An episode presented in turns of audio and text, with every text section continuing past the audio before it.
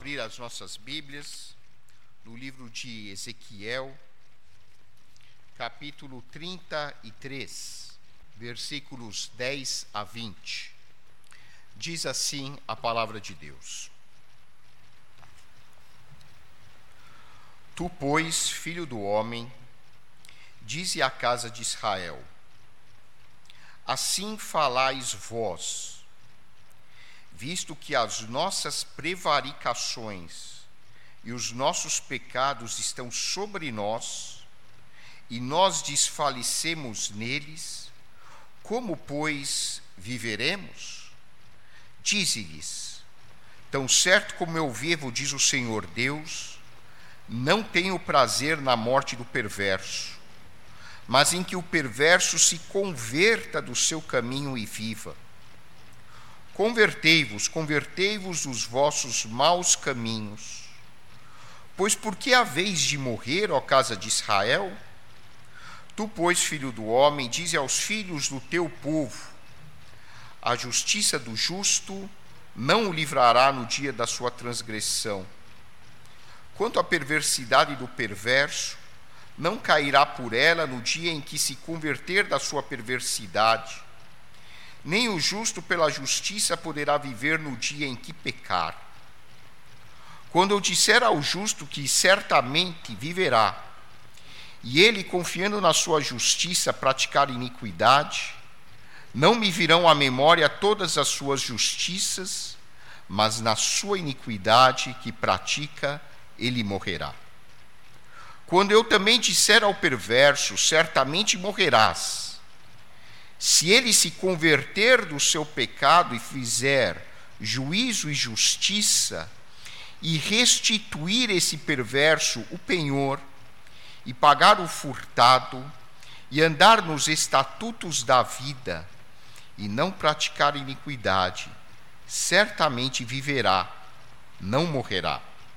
De todos os seus pecados que cometeu, não se fará memória contra ele juízo e justiça fez, certamente viverá. Todavia, os filhos do teu povo dizem: Não é reto o caminho do Senhor, mas o próprio caminho deles é que não é reto. Desviando-se o justo da sua justiça e praticando iniquidade, morrerá nela.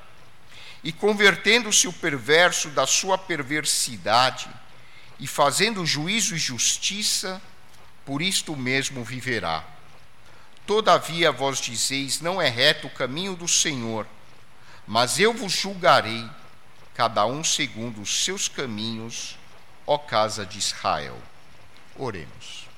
Santo Deus, nosso Pai, que o teu Santo Espírito abra as nossas mentes e capacite o nosso entendimento, a fim de podermos assimilar esta mensagem que o teu Santo Espírito tem a nos transmitir nesta manhã. Te agradecemos em nome de nosso Senhor e Salvador Jesus Cristo. Amém. George Washington, primeiro presidente dos Estados Unidos da América do Norte, escreveu à Igreja Episcopal em 1789. Felicidade e responsabilidade moral são inseparavelmente ligadas. O grande estadista enfatizou uma verdade que é frequentemente esquecida, negligenciada pela sociedade contemporânea a verdade de que só podemos viver em um mundo civilizado, em um mundo que oferece condições dignas de existência aos seus cidadãos, se cada um assumir a responsabilidade pelas coisas que faz. Só podemos viver em um mundo feliz se cada um for de fato responsável. E essa parcela de responsabilidade envolve várias coisas. Envolve nós cuidarmos do ambiente em que nós vivemos. Envolve nós cuidarmos da nossa saúde física, mental, espiritual. Envolve nós trabalharmos, nós cuidarmos das pessoas mais vulneráveis. Cada um de nós tem a sua parcela de responsabilidade. Por isso nós pagamos impostos. Por isso nós estudamos, nós trabalhamos. Muitas vezes nós acordamos e não estamos com aquela energia toda para ir trabalhar. Mas nós vamos trabalhar mesmo assim. Por quê? Porque nós somos pessoas responsáveis. E quando cada um de nós assume a sua parcela de responsabilidade, quando cada um de nós cumpre o seu dever, nós ajudamos a construir um país melhor uma nação onde as pessoas têm condições de viver de uma maneira mais digna. Por isso, responsabilidade e felicidade andam juntas. Mas, frequentemente, nós nos esquecemos desse princípio tão importante.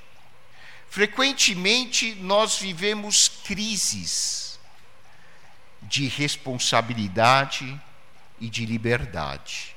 E por isso nós sofremos. Frequentemente nós queremos a liberdade sem a responsabilidade. E aí nós afundamos. Quantas vezes nós vivemos crises não apenas nós brasileiros, mas pessoas em todo o mundo, porque queremos viver de uma maneira, entre aspas, feliz, sem assumir a nossa parcela de responsabilidade. E é por isso que as pessoas têm tanto medo, às vezes, até da própria liberdade.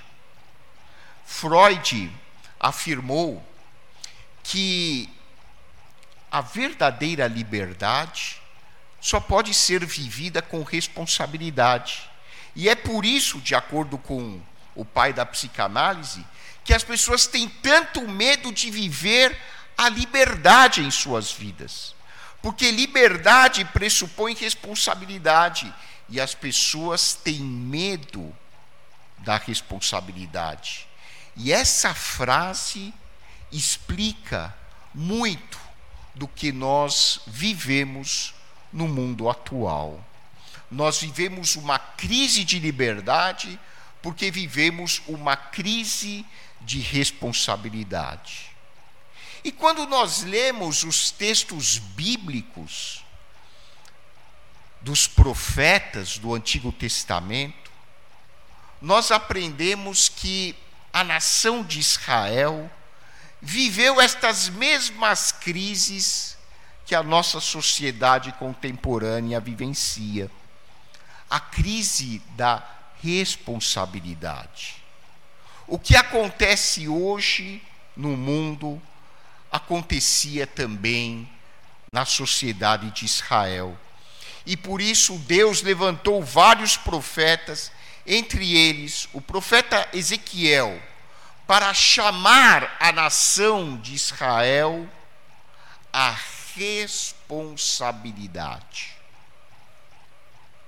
Nesse texto bíblico, nós vemos como Deus adverte o povo de Israel a assumir a responsabilidade pela maneira como cada um conduz a sua própria vida.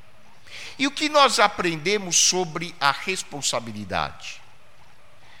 De acordo com o livro de Ezequiel, existem atitudes que estão ligadas ao exercício da responsabilidade.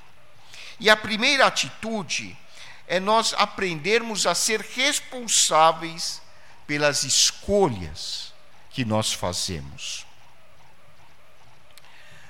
O profeta Ezequiel foi chamado na história de Israel como o profeta da responsabilidade individual. Claro que todos os profetas falavam sobre a importância da responsabilidade, mas nenhum deles com a mesma intensidade, com a mesma força com que o profeta Ezequiel ministrava. O profeta Ezequiel viveu no século 6 antes de Cristo. Em 597 antes de Cristo, Ezequiel foi levado prisioneiro da sua terra, Israel, até a Babilônia. E foi junto à comunidade de judeus exilados na Babilônia que o profeta Ezequiel exerceu a parte mais importante do seu ministério. A sua função, dada por Deus, era pregar aos judeus que viviam na Babilônia hoje seria a região do Iraque. Então, aos judeus que viviam na terra da Babilônia, a importância de voltarem a viver uma vida que realmente estivesse dentro da vontade de Deus. Os judeus foram levados prisioneiros para a terra da Babilônia, de acordo com a história do Antigo Testamento, porque eles haviam abandonado completamente a sua fé em Deus. Eles haviam se tornado idólatras. Eles haviam incorporado na sua religião a adoração dos deuses das terras estrangeiras, da terra de Canaã, principalmente de Baal. Eles haviam se tornado idólatras e, quando nós lemos a história de Israel, dá a impressão que a gente está lendo o que acontece hoje no Brasil, o que acontece no mundo inteiro, não só aqui no nosso país. Deus advertindo os juízes a serem honestos nas suas sentenças contra os cidadãos. Porque os juízes haviam, não todos, claro, mas muitos haviam se corrompido. Muitos estavam sendo subornados muitos estavam, não agora os juízes, mas muitas pessoas da população praticavam a imoralidade sexual. Isso havia se tornado algo comum na nação de Israel. E Deus havia enviado vários profetas advertindo o povo de Israel: se vocês não mudarem a sua conduta de vida, vocês serão eliminados da sua terra. E o povo zombava dos profetas que os advertiam a respeito do fato de que eles deixariam de ter a sua terra Israel. Como não se arrependeram, Deus permitiu que Nabucodonosor invadisse Jerusalém e em 587, na terceira, é, no terceiro cerco de Nabucodonosor a Jerusalém, finalmente os babilônios destruíram o templo de Jerusalém e arrasaram as terras de Israel. Os judeus foram levados para a região do Iraque, antiga Babilônia, e lá permaneceram durante cerca de 70 anos. E foram 70 anos de uma dura disciplina em relação ao povo judeu.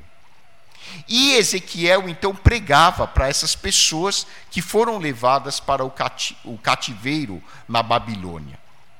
E o povo de Israel costumava dizer o seguinte, conforme nós lemos aqui no versículo 10: Olha, olha, profeta Ezequiel, os nossos pecados são tantos, tantos, tantos, que nós não aguentamos mais viver e que fazem com que a gente não consiga mais ter esperança na vida. Eles estavam sofrendo de um falso sentimento de culpa. Provavelmente você e eu já tivemos essa experiência de ter um falso sentimento de culpa. O que é isso? É quando você se sente muito culpado por uma bobagem que você fez na vida, mas você não muda de atitude. O falso sentimento de culpa não produz mudança de comportamento. É só uma autocondenação em que a pessoa se sente uma pobre coitadinha, uma vítima da vida e não muda o seu comportamento. Uh, na linguagem da análise transacional, nós dizemos que é um disfarce. É um disfarce, é um é um sentimento malandro. Porque a gente se sente, de certa forma, melhor, porque a gente está se autocondenando e sofrendo. Mas a gente não muda o nosso comportamento. É diferente da tristeza construtiva, aquela tristeza que a gente sente quando de fato a gente se arrepende de algo ruim que a gente fez. Essa tristeza construtiva faz com que a gente busque o mais rapidamente possível corrigir o erro que a gente fez. Então, se a gente falou mal de um colega, ou se a gente tratou mal uma pessoa, essa tristeza construtiva nos leva a chegar até essa pessoa e dizer: olha, rapaz, desculpa, eu pisei na bola com você, eu falei uma bobagem, me perdoa, eu errei. A tristeza construtiva leva a pessoa a buscar a reparação do erro que cometeu. A falsa culpa não. A falsa culpa produz um sentimento de sofrimento, em que a pessoa se sente melhor porque está sofrendo, mas ela continua fazendo exatamente as mesmas coisas de sempre. Não muda o comportamento. E Deus, que é o maior psicólogo que já existiu, porque foi ele que nos criou, ele olhava para o coração dos israelitas e dizia para eles, por meio do profeta Ezequiel: Vocês estão tentando me engrupir, vocês estão tentando me enganar, vocês não estão de fato arrependidos vocês, na verdade, estão tendo um falso sentimento de culpa, porque vocês estão fazendo as mesmas coisas de sempre. Vocês continuam fazendo coisas erradas, desejando coisas erradas, planejando coisas erradas. Vocês não mudaram nada até agora. E por isso que o profeta Ezequiel, chamado profeta da responsabilidade individual, ensinou aos judeus o seguinte: olha, Deus tem uma mensagem para vocês. Cada um é responsável pelas escolhas que faz. Os nossos atos têm consequências. E nós vamos sofrer as consequências dos atos que nós praticamos. No Novo Testamento, essa verdade é ensinada pelo apóstolo Paulo, lá em Gálatas, no capítulo 6, quando o apóstolo diz: O que o homem semear, isso também ceifará. O que o homem semear, isso também ceifará. E Paulo começa lá em Gálatas dizendo assim: de Deus não se zomba. Deus criou uma lei, assim como existe a lei da gravidade. Todos aqui estudaram a lei da gravidade, tanto no ensino fundamental como no ensino médio. Todos sabem que a lei da gravidade não tem como ser burlada. Se eu pegar uma maçã e largar a maçã, o que vai acontecer com a maçã? Ela vai cair. É lei da gravidade. É tão certo como 2 mais 2 são 4. E Deus criou uma lei chamada lei da colheita, da semeadura. Aquilo que o homem semear, isso também ele colherá. As nossas atitudes geram consequências. E nós vamos sofrer as consequências das nossas atitudes erradas. Assim como nós vamos colher os bons frutos das nossas atitudes corretas. E nós jogamos hoje esse mesmo joguinho com Deus. Porque o ser humano é malandro, ele aprendeu a ser malandro ao longo da vida. E nós achamos muitas vezes que nós temos como fazer uma cara de coitadinho diante de Deus. Assim como a nação de Israel fazia aqui no Antigo Testamento. Nós burlamos as leis da natureza. Nós destruímos o ambiente em que nós vivemos criamos bombas atômicas, criamos bombas nucleares, nós alteramos o funcionamento do ecossistema e depois, quando acontece um tsunami, quando acontece uma tragédia, qual é a primeira coisa que nós falamos? Puxa, como é difícil entender a mente de Deus como nós somos caras de pau. Como nós achamos que podemos enganar Deus? Somos nós que nos enganamos. Nós, muitas vezes, até inconscientemente, sabotamos as nossas vidas, fazemos terríveis bobagens, caímos nas armadilhas que nós mesmos criamos e, claro, terminamos mal. E quando terminamos mal, nós olhamos para Deus com aquela cara de sofrimento.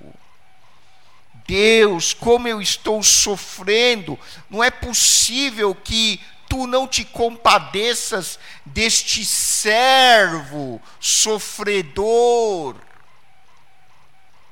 E Deus por meio da palavra, está dizendo a mim e a qualquer pessoa que esteja fazendo isso: olha, não deixe mais se enganar pelo seu próprio pecado.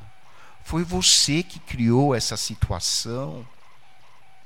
Cabe somente a você assumir a responsabilidade pelo que você mesmo criou e entender que a verdadeira liberdade só existe quando você aceita a responsabilidade por conduzir a sua própria vida. Eu me lembro quando, no começo da minha vida adulta, depois de casado, a gente já tem algumas responsabilidades principalmente depois que os filhos nascem, e bate aquela saudade da época em que a gente não precisava suar a camisa para ter as coisas que a gente tinha, os nossos pais davam para a gente, a gente precisava trabalhar. E na vida espiritual acontece a mesma coisa. Quantas vezes a gente prefere não ter responsabilidade sobre as coisas e deixar as coisas caírem do céu, como se Deus tivesse a obrigação de tratar a cada um de nós como eternas criancinhas dependentes dele. Deus não tem prazer em filhos adultos que ainda queiram ser amamentados. Como é que você se sente se seu filho, como é que você se sentiria se seu filho de 14 anos de idade, você um dia abrisse a porta da cozinha e você visse o seu filho com 14 anos de idade com uma mamadeira tomando leite. Eu ia me escandalizar. Filho, que isso? 14 anos de idade você está mamando uma mamadeira? Larga isso já! Que vergonha, rapaz! Você já tem 14 anos, bebe no copo. Que isso, mamadeira? E é assim que a nação de Israel se comportava diante de Deus, e é assim que muitos de nós hoje nos comportamos. Nós estamos diante de Deus com uma mamadeira, como se fôssemos pessoas infantilizadas, e Deus olhando para nós e dizendo assim: rapaz, você já não está mais nessa fase, não. Larga isso aí, vai trabalhar, assume a responsabilidade pela condução da sua vida.